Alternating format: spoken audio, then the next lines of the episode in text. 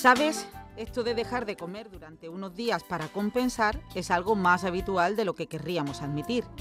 Yo de joven a veces dejaba de cenar durante varios días para luego estar estupenda en la playa. Parece una locura y ahora me espanta solo pensarlo, pero vaya que si lo hacía. En Venezuela es verano todo el año y los fines de semana se va a la playa. Yo quería estar estupenda en traje de baño, así que a lo mejor dejaba de cenar durante tres días. Claro, llegaba el fin de semana finita, finita, sin nada de barriga. Luego lo recuperaba a toda velocidad. Ay, pero a finales de semana volví a quitarme la cena otros tres días y listo. Ahora, desde la madurez, lo veo como una barbaridad y así se lo transmito a mi hija. Por suerte, mis hijos son niños que comen bien y no me preocupa, al menos de momento, que esto se pueda convertir en una práctica a la que recurran. En casa seguimos haciendo pedagogía para que entiendan que esa no es la manera. No les prohibimos nada y al mismo tiempo los animamos a no ser sedentarios. El secreto está en llevar una vida equilibrada. come prima, più di prima t'amerò. Per la vita, la mia vita ti darò.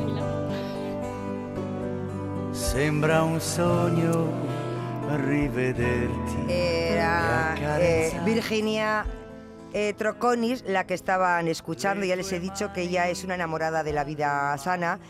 Y bueno, es una influencer ahora mismo muy destacada que aconseja a sus seguidores, tiene muchísimos, miles y miles y miles, sobre la vida sana, deporte y estilo de vida, ¿no? Y luego ella es colaboradora de programas nacionales, al igual que Pablo Ojeda, que es uno de los dietistas más mediáticos de nuestro país, es miembro de la Sociedad Española para el Estudio de la Obesidad, máster, bueno, tiene muchísimas cosas que si estaría 10 minutos que igual no tenemos, Pablo. Pero los dos son los autores de este maravilloso, yo no le voy a llamar libro, me parece que es un manual que hay que tener en casa, eh, como el que tiene un recetario de cocina, porque creo que es muy recomendable. Comida, vamos a llevarnos bien. Eh, dicen, eh, comentábamos antes, Pablo, eh, Virginia, que vivimos en una cultura en la que se asocia la dieta, ¿no? Lo que hablábamos, es prohibir, quitar, dejar, comer, restringir, y para nada es así. Para nada. Yo digo que hay una mezcla explosiva que es la palabra dieta y lunes.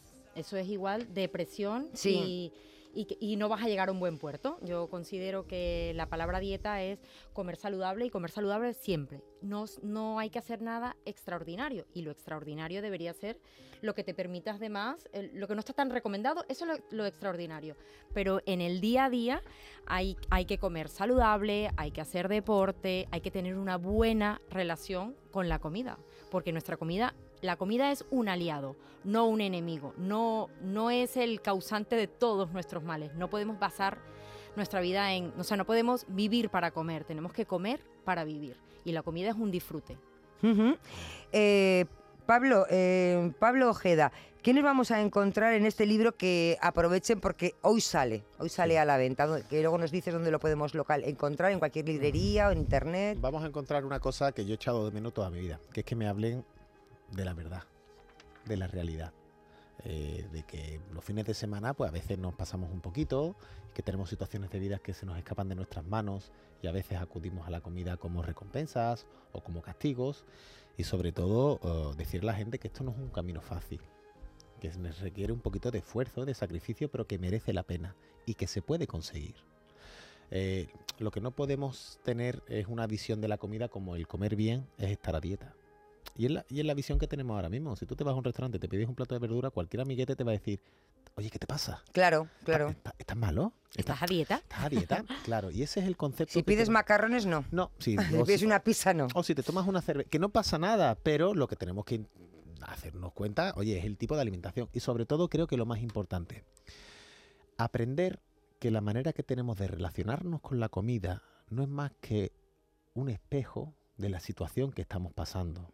Por eso yo siempre digo, tratamos de decir, que no debemos de juzgar nunca a nadie, porque no sabemos la batalla que está luchando. ¿eh? La manera en que yo como puedo tener una depresión, o puedo tener problemas, o puedo tener un problema de alimentación, o puedo tener mucho estrés, ¿no? Y esto es importante, incidir en las causas, no en el síntoma. El sobrepeso, la obesidad es el síntoma, pero donde tenemos que trabajar de verdad es en las causas, el por qué.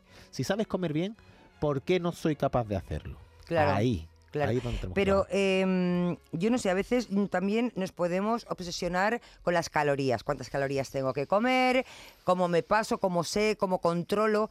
¿Esto como hay que tenerlo muy en cuenta o tampoco debe de ser un peso en nuestra espalda a la hora de comer? hay que tenerlo muy en cuenta. Hay una, ¿Eso es importante? es muy importante. Es muy importante no tener en cuenta el no, numerito. eso te iba a decir, Claro, no tener en cuenta las calorías. No podemos vivir contando calorías. Exactamente. Tenemos que, que aprender a comer y a disfrutar de la comida y no estar contando todo el día lo que comemos. Y mm, cuando de- hablabas de, de lo que yo hacía, ¿no? Cuando, Sí. ¿Sabes qué pasa? Que ahora t- mm, con la madurez te das cuenta el por qué el fracaso de las dietas, ¿no? O sea, ese Es verdad, yo es verdad. Es, es Porque, ¿qué cierto, las dietas, ¿cuántas dietas hemos ¿Cuántas conocido? dietas hemos conocido? ¿Cuántas hemos y hecho? todas yo- han fracasado. Y todas han fracasado. ¿Por qué? Porque el problema es que no cambiamos nuestra conducta y nuestro estilo de vida. Entonces, si yo paso dos semanas comiendo pollo y piña, seguro que voy a perder peso. Pero si yo a las dos semanas vuelvo a comer como comía antes, he perdido, dos sema- o sea, he perdido 15 días. ¿Sabes lo que te digo? Sí, Entonces, lo que es importante es que esto es a largo plazo y que es muy importante que tú tengas un control y un equilibrio de lo que tú consumes, de lo que tú y de lo que tú gastas, de lo que tú necesitas en tu día a día. Claro, y sobre todo mirar eh, la calidad de los nutrientes. Es decir, eh, que yo no tenga en cuenta las calorías, esto no significa que no, oye, que no, Que no sean que importantes. no sean importantes. Por supuesto que sí, pero es mucho más importante saber que los ingredientes que te estás tomando son de alta calidad. Yo siempre pongo el mismo ejemplo, es decir, tú puedes echarle 50 euros de gasolina en una gasolinera de tal, de low cost, tal, o puedes echar otros 50 euros en una buena gasolinera. Oye, los dos son 50 euros, los dos son energía, pero una te va a dar un mayor rendimiento a tu motor, te va a llevar más lejos, va a hacer que no vayas tanto al taller. Eso es lo que tenemos que primar. Y sobre todo, dejar a nuestro cuerpo que nos hable y escucharlo. Vivimos sometidos a mucho ruido ambiental sí. y no escuchamos a nuestro cuerpo y nuestro cuerpo no habla. De hecho, una No de es las... fácil, o sea, es lo que se debe de hacer, pero yo creo No, que no es fácil, o sea, es es muy fácil difícil. decirlo, claro. pero pero hay que hay que conseguir, ¿no? Mira, hay una técnica que yo utilizo mucho en consulta, que es la técnica del 80-20. ¿Cuál es la técnica del 80-20? Eh, nosotros tenemos un par de hormonas que se llama leptina y grelina, para que nos pongamos en situación hambre y saciedad.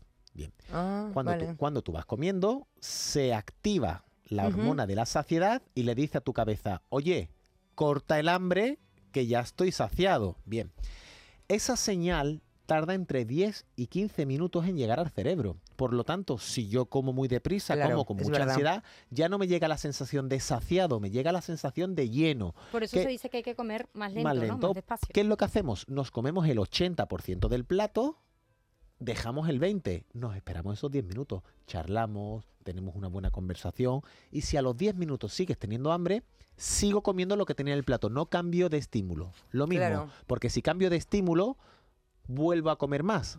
Todo hemos ido a la feria. Desde que entramos hasta que salimos estamos comiendo. Estamos comiendo, estamos Cambiamos comiendo. continuamente de estímulo, ¿no? Por lo tanto, comemos lo mismo y vamos a dejar un poquito que nuestro cuerpo nos hable. ¿Es buen consejo comer en plato de postre? Es muy buen consejo, eh, por una sencilla razón, porque no solamente comemos por la boca, intervienen muchos más sentidos. Y entonces al tú tener la visual del total de lo que vas a comer, Sí. tomas más sentido y puedes engañar a tu cerebro para que esa sensación de saciedad se active un poquito antes. Por lo tanto, siempre que vamos a una cena de Nochebuena, que vamos tal, te coges tu plato y te lo llenas.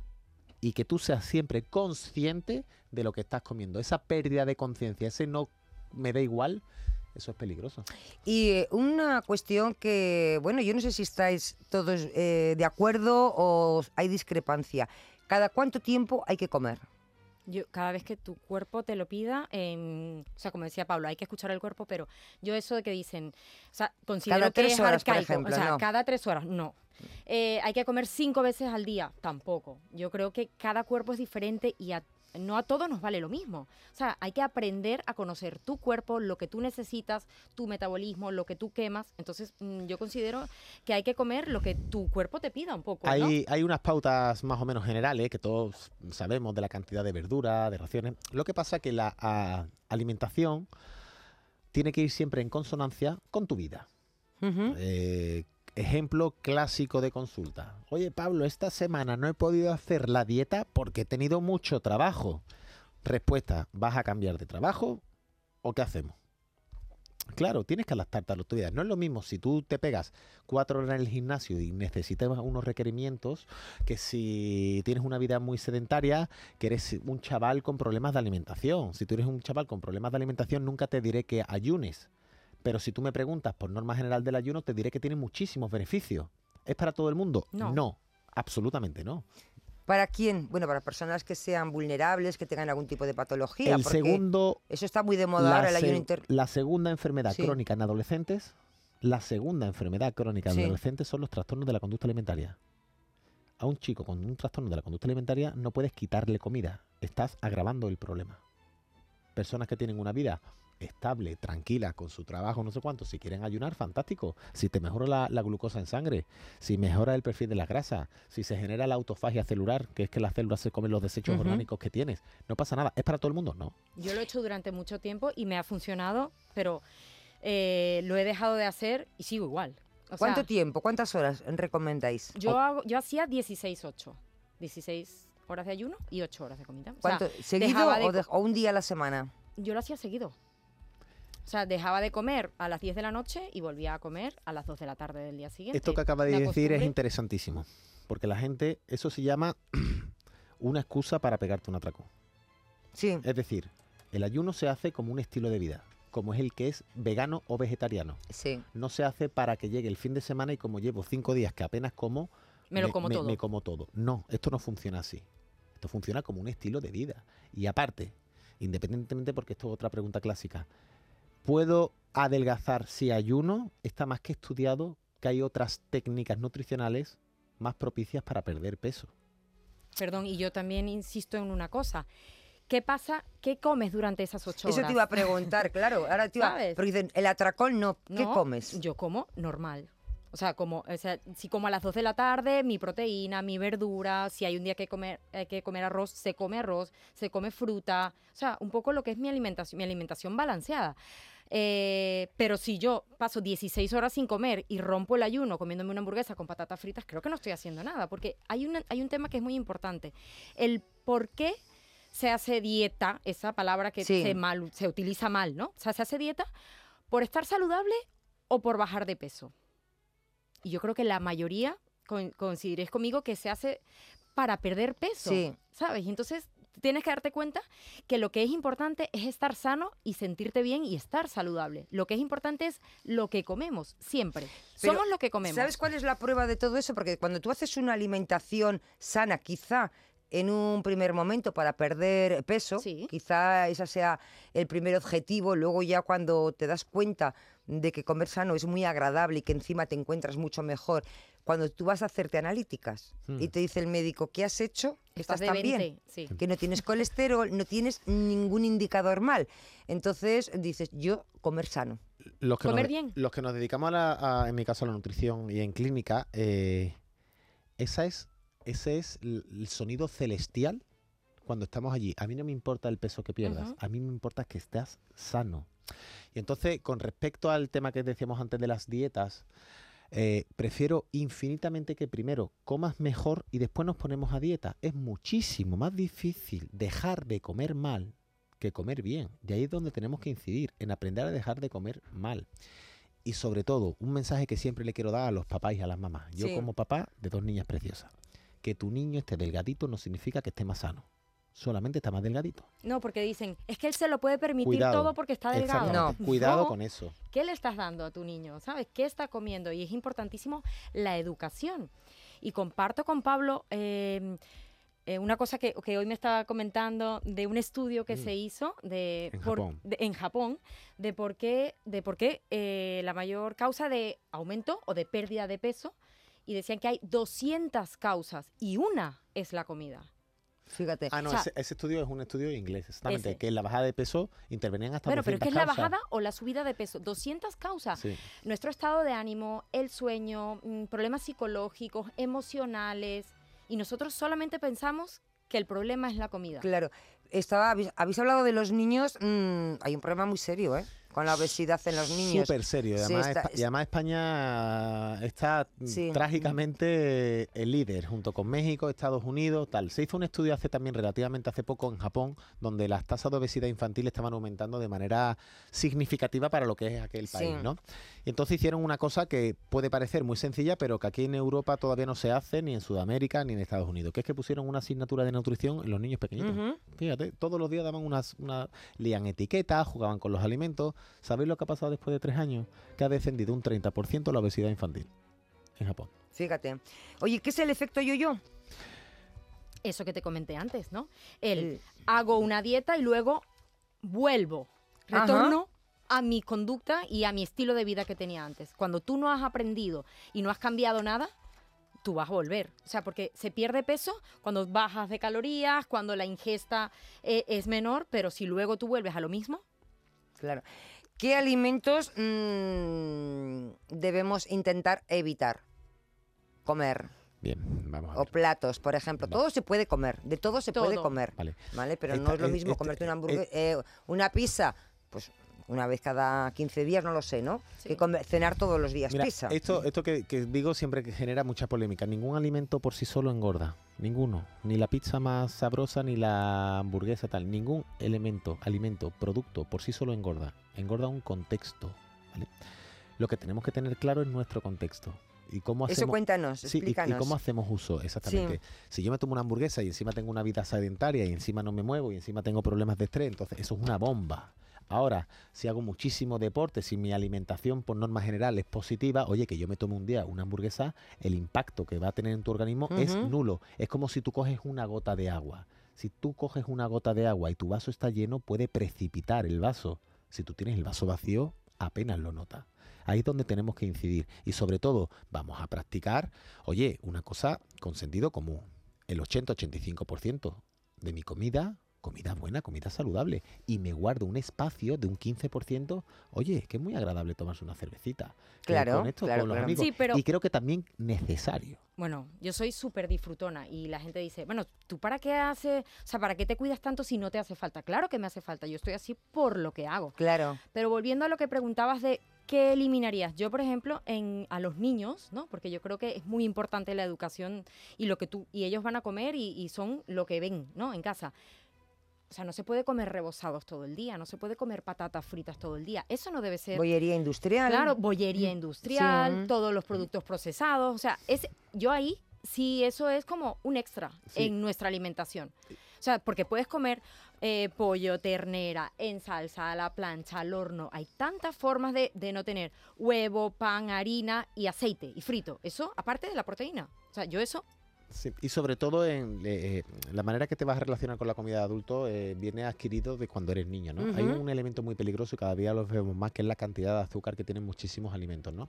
Cuando los niños son muy pequeñitos y le damos tanta cantidad de azúcar de manera inconsciente, le estamos aumentando muy mucho una cosa que en nutrición se llama el umbral del dulzor. Sí. Es decir, es la tolerancia Sí. que tiene tu organismo para adquirir dulce. Si tú tienes un umbral del dulzor muy alto, el niño o el adulto siempre va a buscar mucho dulce. ¿Qué pasa? Que como desde que son muy bebés le estamos dando, prueba este heladito, prueba esto, cuando tú le metes un sabor más plano, más neutro, como es una verdura, el niño es niño pero no es tonto. Sí. y no te- le sabe Y bien. te va a decir, Sí. "Sss, esto te lo comes tú. Tú sabes, Pablo, que eso es muy importante y yo he hecho un cambio en ese sentido radical. Yo antes tomaba el café con leche y dos cucharaditas de azúcar. Y ahora tomo el café solo y sin nada. Pasé de las dos de azúcar a una y después a la sacarina y luego a nada. Nada. Y, Y no me lo pide mi por ejemplo, la leche por una bebida vegetal. Bueno, si te hace falta, a mí no me hace falta. El día que me apetece tomar, no soy de tomar mucha leche, el día que me apetece tomarme una leche, la tomo. Cada vez hay más niños eh, intolerantes a todo. Wow, ¿eh? tema importante Sí. y hoy se lo preguntaba a Pablo. Pues mira, pues muy, se- muy eh, las intolerancias se está viendo al final que hay eh, una, zon- una parte de nuestro cuerpo que se llama la microbiota, la flora Sí, intestinal. sí. ¿no? La flora intestinal eh, está más que estudiado que le llaman nuestro segundo cerebro. De hecho, el 90% de la serotonina, de la hormona de la felicidad, se segrega en, en los intestinos. ¿no? Eh, con el tipo de alimentación que le estamos dando hoy nuestros niños o no- a nosotros mismos, ah, tienen unas floras bacterianas muy debilitadas. De hecho, se ve cada día hay más situaciones de depresión. Las personas que comen mal son más propensas a tener problemas en el estado anímico, ¿no? Sí. Por lo tanto, claro, ahí viene gran parte de la cosa. Y otra de las cosas es porque creemos que a veces las cosas sin gluten o sin lactosa La son más sanas. Y todo lo contrario, si tú no tienes ningún tipo de problema, lo que estás haciendo es generarte tú solito una intolerancia. Tengamos cuidado con, con- con eso. ¿Y mm, qué dieta elijo? Que estarán preguntándose muchos oyentes. Estáis hablando de comida, pero ¿qué tipo de dieta puedo seguir? Me refiero dieta es un poco a la disciplina, ¿no? Pues, por ejemplo, ¿qué debemos de comer a diario? Mira, hay una norma básica. Esa, las normas. Básica, básica. básica. Ve que, que- que en tu plato, la mitad del plato debe de ser verdura. Me da igual que sea una ensalada, que sea brócoli, que sea una menestra, que sea pisto, que sea una parrillada de verduras, que sea uno... Me da igual. Después tienes que tener un cuarto, o yo diría que un poquito más, de una muy buena proteína, una buena carne magra, el huevo, ah, una buena legumbre.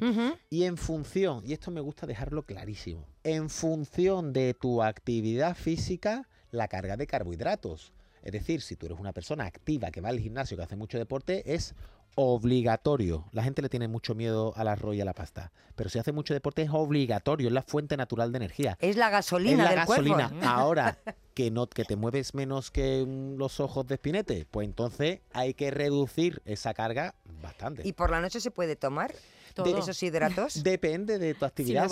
Si, vienes de jugar un partido de fútbol y has bajado tus niveles de glucógeno a tope, tienes que reponer. Si mañana por la mañana voy al gimnasio y voy a hacer un montón de kilómetros, tengo que hacer una precarga por la noche. Si me veo una peliculita, me siento en el sofá y me voy a la cama, corta, corta. No hace falta que te tomes un plato de pasta Claro. por la noche, pero que si un día te lo tienes que tomar, no pasa absolutamente nada. Claro. Pero yo siempre digo, y el día que me apetece una pasta, me como una pasta integral riquísima con tomate, que está la receta, una, una, una pasta de lenteja, una pasta integral con tomate cherry, queso feta. No hace falta comerte una pasta blanca de con, con nata, con bacon, con queso parmesano. O sea, es que, es que podemos aprender a Claro. disfrutar. Una de las eh, cosas maravillosas que tiene el libro, porque claro, escuchamos, escuchamos y ahora dices, bueno, ahora voy a mi casa y ¿qué como? ¿Qué hago? ¿Por dónde empiezo? Bueno, pues este libro, Comida, vamos a llevarnos bien, también tiene una parte de recetas saludables de Virginia Y de Pablo, de los dos, de los dos. Eh, mm, hay por aquí muchas cositas desmontando. Es que el libro es tan completo, es para estar tres horas hablando. Eh, esto de beber un vaso de agua templada en ayunas, que decía, no, esto es maravilloso, esto está bien, esto es una... nah". Perdón, con eh, eh, templada y con limón, que Ah, lo con hablábamos también hoy. ¿Y, ese? O sea, ¿qué, qué te hace ¿Qué eso, te Pablo? hace eso? Pues quitarte el esmalte de los dientes. Básicamente, tener un problema Ah, dental. sí. El agua con limón por las mañanas, tal. Lo que sí es importante es hidratarse. Ese vaso de agua, si tú le quieres dar sabor, me parece maravilloso, fantástico. No te viene mal que le No pongas el limón, mal. pero no es lo que te va a hacer perder peso. pero buscar una pérdida de peso con eso, mm, te estás equivocando. Con, con lo cual, lo del chupito de vinagre de manzana, Lo eso te, ya es... lo que te puede producir es una, Una úlce- gastritis. una úlcera de, una úlcera de estómago. Eso es una de las mayores locuras que yo no sé eso de dónde ha salido, pero es real. Y lo peor es que eh, todo lo que escuchamos lo queremos hacer.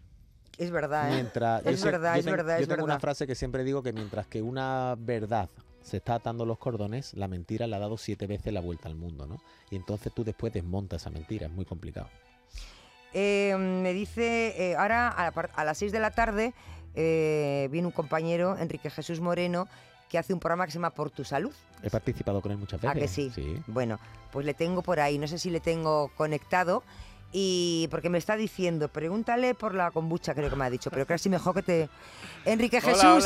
hola. ¿qué Hola, tal? ¿qué pasa? ¿Cómo estás? Muy buenas tardes. Pablo, un fuerte ¿Qué abrazo. ¿Cómo van las cosas? A Pablo, a Pablo Ojeda no te lo tengo que presentar. No. y a Virginia Troconis, pues tampoco. Ay, A ver pues si claro coincidimos no. y, y me cuentas un poquito. Sí. Bueno. Tenías Oye, alguna pregunta, ¿verdad? Sí, no, que digo, a ver si le preguntan por la kombucha, que es el elemento este que está tan de De moda, ¿no? ¿Verdad? Y que, bueno, a mi juicio y según lo que he leído y he podido por- te- leer por ahí cuando has estado a probiota y todo eso, has estado hablando de probiota y todo eso, me parece que sería interesante preguntarte, ¿no? Así que lo hago como si fuera un oyente. Sa- eh, sa- Buenas tardes, soy Enrique, llamo desde Córdoba.